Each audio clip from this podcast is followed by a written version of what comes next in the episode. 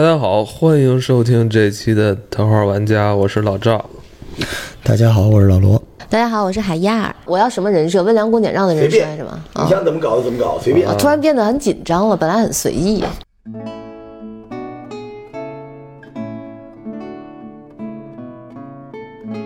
大家好，欢迎收听这期的《桃花玩家》，我是老赵，我是海燕，啊，我是老罗。咱们之前做过一期上新了故宫，是吧？最近这台综艺也是在北京卫视跟爱奇艺在热播中啊。嗯，好像大家突然又对咱们这些传统文化，是吧？突然发生了兴趣。嗯，我觉得咱们不能光聊故宫，咱们还得跟大家。介绍一下雍和宫。嗯，虽然雍和宫在所北京这些景点里边也算是一个比较全国知名的一个地方啊，但是肯定那个知名度还是不如故宫。咱们仨都应该是小时候在雍和宫附近长大的啊，这这孩子，我觉得咱们可以跟大家聊雍和宫。而且我发现，以这个播客媒体来说，聊雍和宫的非常少。甚至刚才老罗还上网搜索说雍和宫的这个奇闻异事啊有没有啊？他都没搜到。其实他知道，他自己知道好多。嗯，播客这个行业里边北京人少，就就得罪人。然后还咱们正好还是从小在那儿长大的。一般一说四九城，就是你看有的时候挺奇怪的，就是北海、什刹海、雍和宫都连在一起。对，所以我觉得这个地儿呢，除了是个旅游景点之外，它跟我们的童年，跟这个北京的很多都市传说都是混在一起的，这个特别有意思。我觉得我们有义务跟大家聊聊这些地儿，是吧？嗯，还是你上升到义务了。对，还是你对雍和宫有什么感觉吗？我我雍和宫，如果说雍和宫里面啊，我的感觉就是它那气场特别的正。雍和宫你一进去，首先它树不多。是吧？我记得它的树不是很多，而且都特高，而且排的整整齐齐的一排，那种。然后里面香火特别旺。你你去雍和宫没有？我是去白云观。就是一个道，一个藏传佛教，我怕就是那个，我说别冲突了，所以哦，你你等于你是比较信那个不也不叫信对，但是我去白云观我会烧香，所以我在雍和宫一般就是就是嗯打声招呼。我我都去过，我都求过，我在雍和宫求过学，在白云观求过子，非常让我信服的就是这两次，就是求完之后没多久，我的愿望都成真了。那你就定期还得去还愿是吧？有这讲究。哎呀，没事儿吧？你不能说定期还愿吧？反正我还过啊，还过。啊，那个雍和宫那个地儿啊，我就再多说两句。求学好像是讲究求学，还有求官是吧？嗯，事业是吧？事业，然后学业。不是说求姻缘？不是，是这样的啊，全全宇宙的寺庙都能求姻缘，但是你要真这么说的话，就是嗯这个讲究再论的叫男雍和，女红罗。啊，对，是怎么说的。对，男的去雍和宫求，对，女的主要去这个红罗红罗寺。但是男的一般求的基本都是赚钱呀、学业啊，这个相对多一些啊。咱们这不用跟前面那个女权那期连着听吧，这不是不是歧视女性啊，但是但是基本上男的去雍和宫求的学业啊、事业的多一些。对，你知道，甚至前两年咱们国安队有一任西班牙籍主教练曼萨诺先生，他有一年还专门是在春节期间。就是留在北京，就赶就想赶在这个大年初一去投烧这个头香，而且还这个这还真是新闻，照片都都拍过。这个有讲究。咱不说什么入乡随俗吧，就说明肯定咱们中方这边的工作人员肯定跟他说过，嗯，这个事儿。所以我觉得这个这个求学求事业这块儿，就是在英国宫。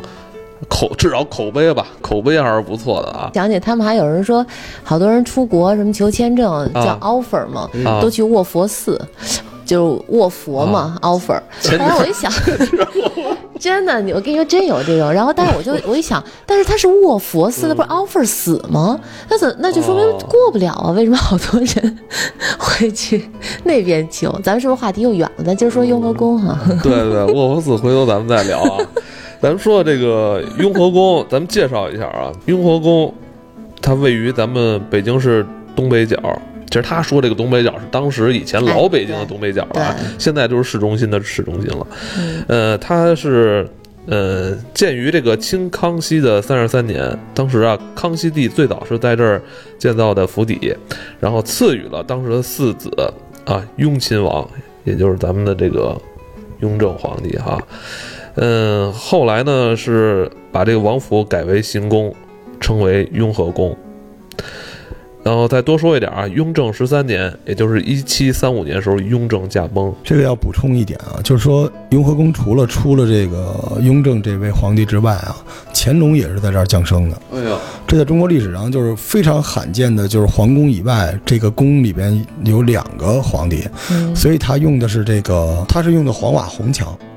黄瓦红墙，大家关注一下啊，就是这是那个皇宫用的东西，就是黄色琉璃瓦，对，它也是改过，呃，原先是这个绿色琉璃瓦，后来改成的黄色琉璃瓦。对，因为当时雍正在这住的时候，他不是皇子，他只是皇子，不是皇帝啊，所以就是他后来又因为有乾隆在这降生，所以他整个这个宫殿，咱们就可以这么理解吧，它的标准是按照皇宫的标准来做的，这也为他后来成为了这个寺庙，就是皇中皇宫标准体下。这个体系下建立成寺庙，所以它格外的这个与众不同。许愿过吗？对，许过呀，因为离家近。我那时候住和平里，就没事儿就奔雍和宫，而且大家都说灵嘛，说灵就大家都去。然后我记得我在那儿就是事业，对，还愿也方便。你说你要在那个浙台寺、潭柘寺、戒台寺、潭柘寺许个愿，跑一趟太远了。雍和宫这方面比较好。对，但我稍微有点，就是它是喇嘛庙，哎，对这块儿，要是它是藏传佛教是吧？对，也是因为它和这个清朝皇帝的这个关系非常好嘛。清朝那边喇嘛庙会比较，就是因为可能跟萨满教啊，它跟蒙古啊有一些关系，所以清朝这个喇嘛庙非常兴盛的。哦，当时好像这几个皇帝比较扶持这个他们哈。对，那个也是一方面是宗教原因，也有政治原因嘛。因为当时为了把西藏拿进来。哎，很多人都在说哈，说这个雍和宫特别的灵，就是很多事儿哈，好像好多都是小事儿，小事儿大事儿都挺灵。你知道我是，你知道我是那个发现一挺神的事儿吗？就是我开车上班，以前老是走北二环，啊，北二环不就路过雍和宫吗？对对对，魂儿魂儿遇到那个追尾，都是在雍和宫。啊，是你？不是我，我也遇到过，我也遇到过，而且一追就是三个。然后我还就是就是我自己啊追过仨，嗯，然后我我是那个中间的，我是中间的，然后我我还遇到过，就是我每次过去老能碰到追尾，但只要是追尾就是雍和宫那块路，挺奇怪的。我给你解释一下为什么？为什么呢？就是我那时候上班也路过那儿，其实我可以走那个小街桥，但我非要绕一下这个雍和宫北桥，因为我想看一下雍和宫的那个宫殿啊，而且尤其是早上太阳出来。和这个下午傍晚的时候非常的美，然后我每次一看到那个场景，我就默念许愿在车里边儿，然后这个因为我许愿的时候可能就是这个大家可以试试啊，但是有时候因为可能大家都在干这件事儿就追尾了。好 吧，让你们一说，我突然想起来了，我第一次追尾也他妈是在那儿，对不对？但我不是在那二环的桥上啊，我是在那个就雍和宫的西侧那条街，嗯，就是往往再往再往南走就是那个北新桥那条街。我跟你说好多事儿，你就得信，真是这样。我遇到过好多回，就是我开车过去我没事儿，但是只要是二环北二环那儿追尾，老是那个位置，都是在许愿。我当时是我当时是因为那个当时那条街本身车就多嘛，而且一直当时那天是有点堵，我们就一一直一直往前蹭着走，然后我就感觉当时那个阳光嘛，正好是我我我往南向我往南边开，这阳光直直接就打在车里，我当时就是有那么。一瞬十几秒的时间，我就整个人就放空了。没错，没错，放空了。我觉得那个地方绝对是有磁场的。那个就是到那的时候，科学说这事儿啊，就是那个咱们东城好像是就是交警执法那大队就在桥下边交罚款的人已经准备好了。对对对，你你出了事儿你就来这儿解决。我上一次有这个感觉是去西藏。然后在拉萨，然后当时就是夕阳余光之下那个布达拉宫的金顶，它当然也很震撼，但是没有那么震撼。然后我随行的小伙伴问我说：“你为什么觉得没有那么震撼？”因为我觉得，在北京也有这个场景，就你只要在那个时间下，你在小街桥下边，要不是雍和宫北桥下边，然后你从北往南走，然后你出那个桥洞的时候，阳光进来是，然后阳光是通过雍和宫的那个宫殿的。那个房檐儿直接斜着照进来，那一瞬间有那种特别神圣，然后又特别奇妙的那种感觉。就大家没事都可以试一下。但下午五六点钟吗？对，差不多吧。就是我会，我一定会绕一下那个地方，就是特别特别的美好。就是它那个角你说不清楚。就北京角楼固然更有名啊，嗯，但是雍和宫那个角楼的周围本身就比较静谧，比较肃杀。但雍和宫不是，它是在闹市。对。可是你每次在那个时间段，你抬头看的时候，你觉得你跟他在另外一个空间里面，嗯，很神奇。哎，我觉得像雍和宫这种。保护单位啊，就不应该过车了。以后，它本身它就是二环里边，算是咱们内城。我觉得以后可咱就把那块儿能不能归那怎么弄啊？那块儿还挺交通 要道的呢。是啊，我觉得 这这么这么肃穆、这么严肃的一个场所，是吧？以前都那个咱们雍正爷都在在这儿住过，是吧？是不是？我觉得这块儿应该好好，不要现在现在太喧哗了。我觉得这个地方，你玩过文明吗？嗯，帝国时代都有。嗯，就是你在那个游戏里边啊，你你你一定要在闹市区建一个寺庙，嗯，让大家去祈愿，是为了不是为了提升这个宗教信仰，是为了提升人民的那个快乐感、幸福感。所以你不觉得在现在的这种国际大都市北京的市中心，突然出来这么一个地儿，你不觉得很酷吗？我觉得特别好玩儿，就是你一定在核心城市里面，你有个庙，多有意思呀，嗯，对吧？而且我记得老罗一直对这个就是雍和宫北向。过了这个护城河有一个雍和家园，你好像特别喜欢这个雍和，你一直惦记买一套雍和家园的房子，是不是？我小时候也也惦记过啊！你们那是当时比较早开盘的一套商业商业因为因为我头一回听说一个房产的名字能叫雍和，雍和叫雍和家园，关键这个名字它叫比如它叫快乐家园，你再不去了叫雍和，名字太酷了。这什么感觉？雍这两个字儿，关键他敢起这个名字。雍和和在古代这讲究，对。对不对？我我觉得，所以我就觉得哪家地产公司开的盘啊？对啊，所以我就觉得还挺神奇，挺有实力的啊。但现在你再看那个房子，已经老了嗯，那位置还是特别好。北京能看到庙，对有河，有庙，有绝对的太风水哈。旁边还有地坛，对，还真是，这就是风水吧？咱们一直比较信的。咱这算是给人做广告的吗？此处应该有一个链家的广告，是吧？嗯，但是咱咱们说啊，就是咱们刚才说的，这是地处一个闹市啊，一个很繁华的地方。嗯，呃，那北京繁华的地段就离不开地铁，是吧？地铁解决了咱们出行的一个，算是一个方案吧，一个很好的解决方案。雍和宫。就是地处于咱们北京的五号线的一个很重要的一站。嗯，哎，我一个那个好朋友有一天夜里头给我发了一个信儿，就是他发完以后，他比我还兴奋。我我是大夜里头，可能十二点还是一点收到以后，看完以后我我睡不着觉了。他是兴奋的，我是吓的，就是我们俩那个点不一样。他就说：“哎，他说你知道吗？哎呀，那个就前不久发生的事儿。”我说：“什么事儿啊？”他说：“这事儿真是真的。”我说：“什么呀？到底？”就说那个就是你刚才说的那雍和宫地铁站那儿，地铁站那儿，然后说就值班的晚上看见有人抬轿子，就是那种古时候的那轿子，就是在那个地铁隧道里是吗？嗯，他就是就是就值班的人看见的，就站台上，站台上有一轿子，然后有还有还有两个人穿着那个古代的衣服抬着轿子走。哦，哎，地铁晚上是不关灯的吗？对，关键你能把轿子抬到地铁的站台上，他怎么过的安检啊？这个对，反正而且而且据传好像这事儿我还什么时候能录能再问问哈，反正据说还是好像还真是真的，所以那孩子值夜班时候发现第二天就辞职了，说吓坏了。原来我在想是不是有那种什么，就现在小年轻孩子爱玩的那个 cosplay 什么的，什么玩就是玩那个，那也不能在晚上进去啊，也不让他进啊。你你看前一阵不网上还有那个照片，什么女的穿那古装坐在地铁里，是不是？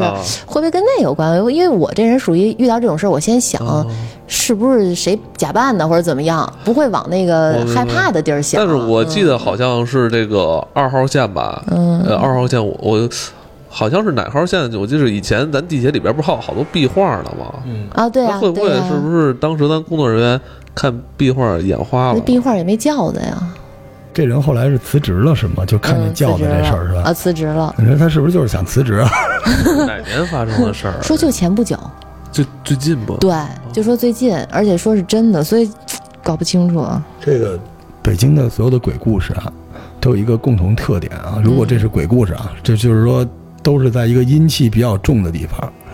然后我想说，应该现在都有这个探头了吧？这个什么这个？但是我跟你说，说实话，我挺我对北京挖地铁这事儿，其实我有自己的一点儿。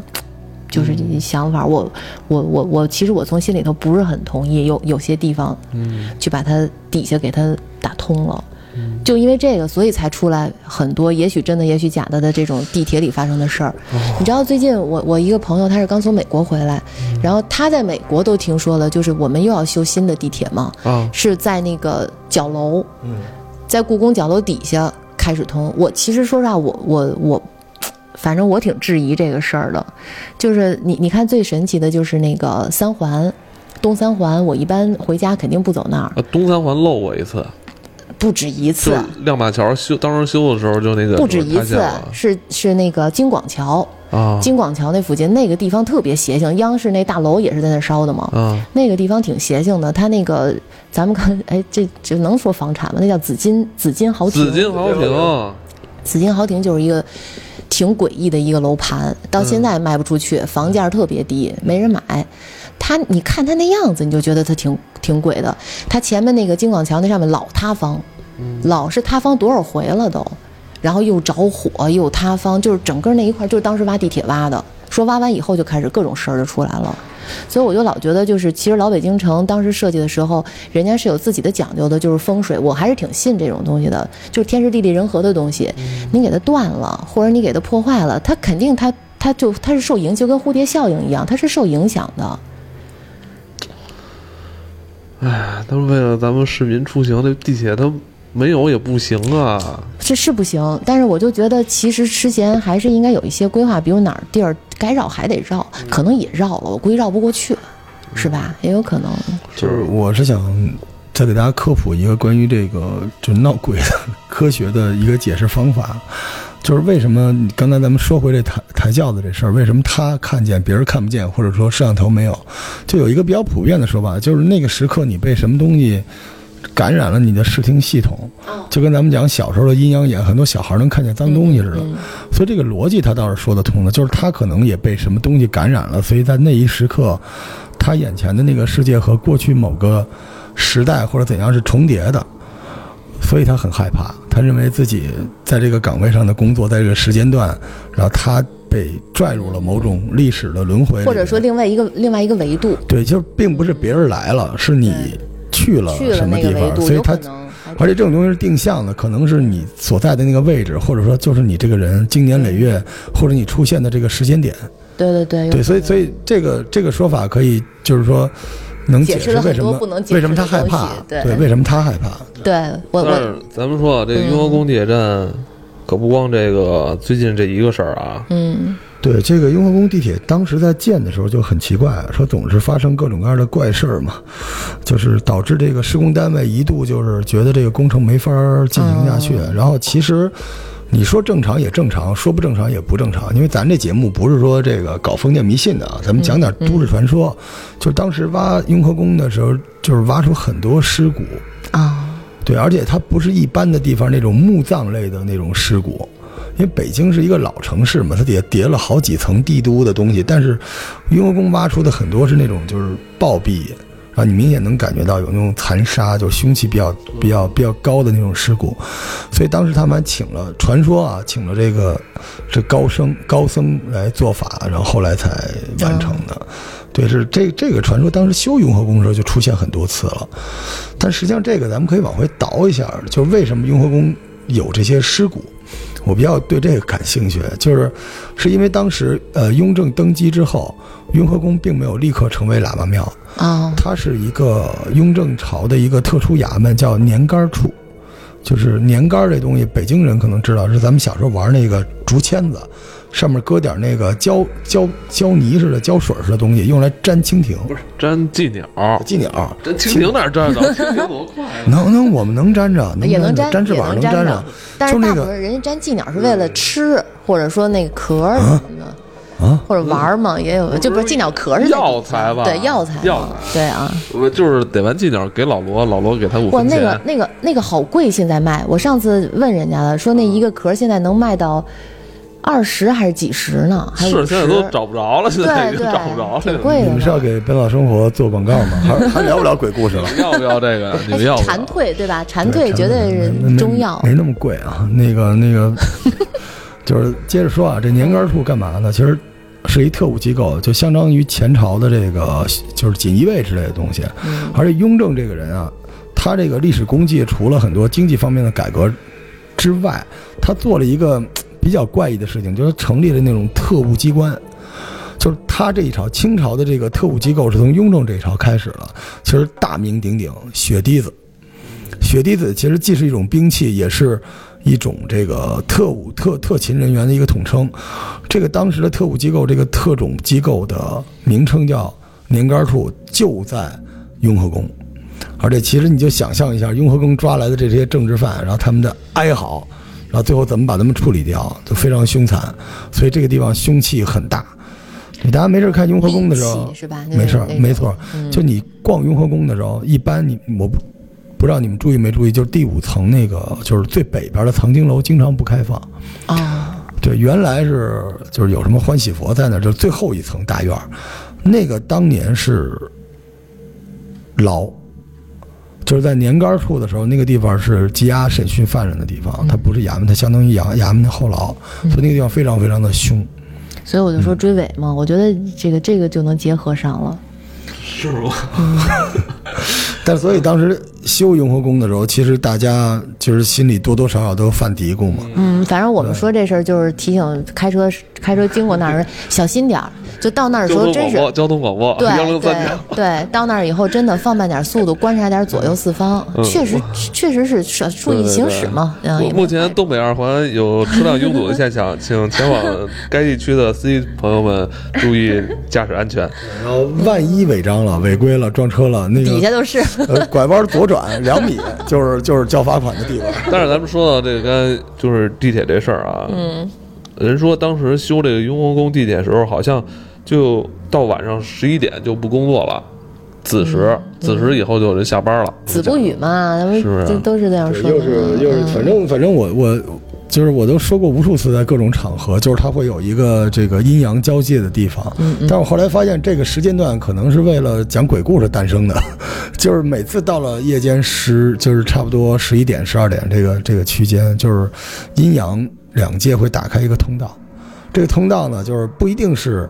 你去哪或者他过来，是你们阴阳两界重合，就是你能看见那边在干什么，可能那边也正在吃饭施工，然后他们也能看见你这边互相 啊吓唬你一下，就跟那个精灵旅社那路子似的。但是，但是其实施工来说，在夜间不执行不工作，这个倒挺罕见的哈。但是不就怕扰民吗？雍和宫哪有民呀？那附近不也有老百姓？就是不是它地下应该还好。我我我们家这边修地铁怎么就不见扰扰民呢？就是夜里也咚咚咚的。是吗？反正这东西就是也被传说了嘛。传说是因为怕看见那边的什么之类的。嗯。但是这种宫殿阴气重是真的，这个很科学，大家走进去感受一下就知道。嗯，我进去以后就感觉就不一样，跟故宫一点都不一样。就不像故宫那种博物院的那种，就像个大花园似的，也不像回龙观那种，就是一个宗教场所。雍和宫很奇怪。故宫也得分，故宫你分。呃呃，不是不是不是，白云观白云观。嗯，白云观是我我比较，咱们下回也可以说说白云观嘛，对吧？咱们北京那么多寺庙啊，什么。都可以说一说白云观，我挺我挺喜欢在里面待着，待着特别舒服，而且每次进去以后都特别舒服的感觉。就有的时候人的那个他的自己的气场跟他周围环境的那个磁场是其实是是相合的时候，你会就感觉到很舒服。咱们说雍和宫这个地儿啊，可不光是雍雍正在这儿住过，然后乾乾隆在这儿出生，还有一个。让我们大家都非常熟悉的这个影视剧演员和珅，影视剧演员，他演的是王刚，对吧？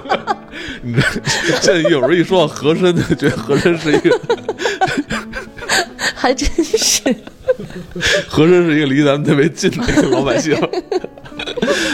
和珅啊，其实也在这个雍和宫短暂的这个居住。不是，他肯定得住啊，他是年干侍卫，他得守在皇帝边。他就是这个年干侍卫，对，他是出年干侍卫出身。那像照你这么说，你他说这年干处这帮侍卫应该是武艺高强那种人，也有也有和珅这种的。对，但我第一次知道和珅武艺这么高强的。不是和珅是。文武双全，文武双全，而据说她长得特别的漂亮，真心的文武双全的大员，所以她被王刚给演绎的，让人就就对肥头大耳了，对，就全因为我觉得啊，就是在当时那个那个当时那个社会，你就是离皇上那么近的那个大臣，就是长得不好看也不行，嗯，面相也是很重要的，是吧？和珅长得可漂亮了，是不是？说长得像雍正的一个，不是像乾隆的一个妃子。所以乾隆才特别的喜欢他，是怎么是有这说法吧？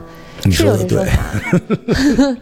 哎，你们没有听说过吗？这个说法就是因为和珅长得特别像他，就是已经死掉的一个妃子，特别漂亮，就是唇红齿白的那种，白白嫩嫩的。有这说法，对，有这说法特别好看，所以所以乾隆特别喜欢他。哎，和和珅后来是自己那大院叫什么来着？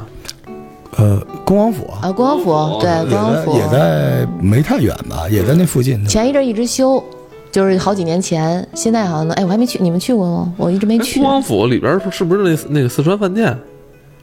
恭王府不是吧？恭王府里边，恭王府不是吃饭的地儿吗？恭王府哪儿吃饭地儿？一公园啊？那是一正经的府，正经的一个王府。那那个十三中对面那那个什么府啊？那就是恭王府，不是吃饭的地儿吗？有有饭。